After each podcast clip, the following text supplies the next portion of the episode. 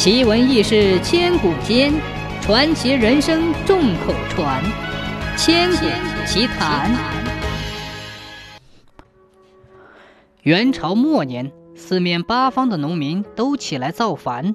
有一次，朱元璋的队伍遭到了元军的杀垮，只剩下他光杆一人，单枪匹马的东躲西藏，走了三天三夜，才逃到了华阴山脚下。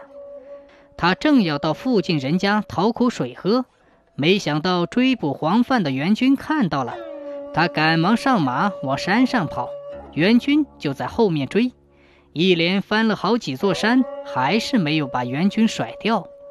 眼看援军就要追上了，朱元璋突然发现前面有一座寺庙，他赶忙打马过去，看见庙里有一老一小两个和尚正在下棋。他连忙下马求老和尚搭救。老和尚看了朱元璋一眼，叫小和尚先把朱元璋带到后殿藏起来，接着又把马牵到马圈里拴好，马鞍卸下来锁在库房里。不一会儿，元军就追到了寺庙里。一个当官的问老和尚：“看见有人来过没有？”老和尚慢条斯理地说。老僧与小徒下棋已有三个时辰，不曾见有生人来过。元军不信，叫人搜，把寺庙上下搜了个遍，连个人影都没找着，只好走了。元军走后，老和尚才请出朱元璋。朱元璋是个棋迷，他见危险已过，心想反正自己要等天黑才走，于是就对老和尚说。大师，我想在此多歇一会儿，晚上才走。现在无事，想与大师下两盘，可以吗？老和尚答应了他的要求。连走两盘，朱元璋都胜了。老和尚说：“将军棋艺不凡，再下两盘好吗？”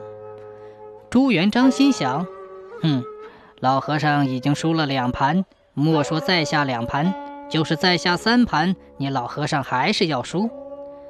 结果头一盘被老和尚的立马狙杀翻，第二盘又遭到了老和尚的当头炮半死，第三盘朱元璋板死板活，才杀了个平局。这三盘后，朱元璋才知道自己得意太早了，赶忙起身向老和尚请教。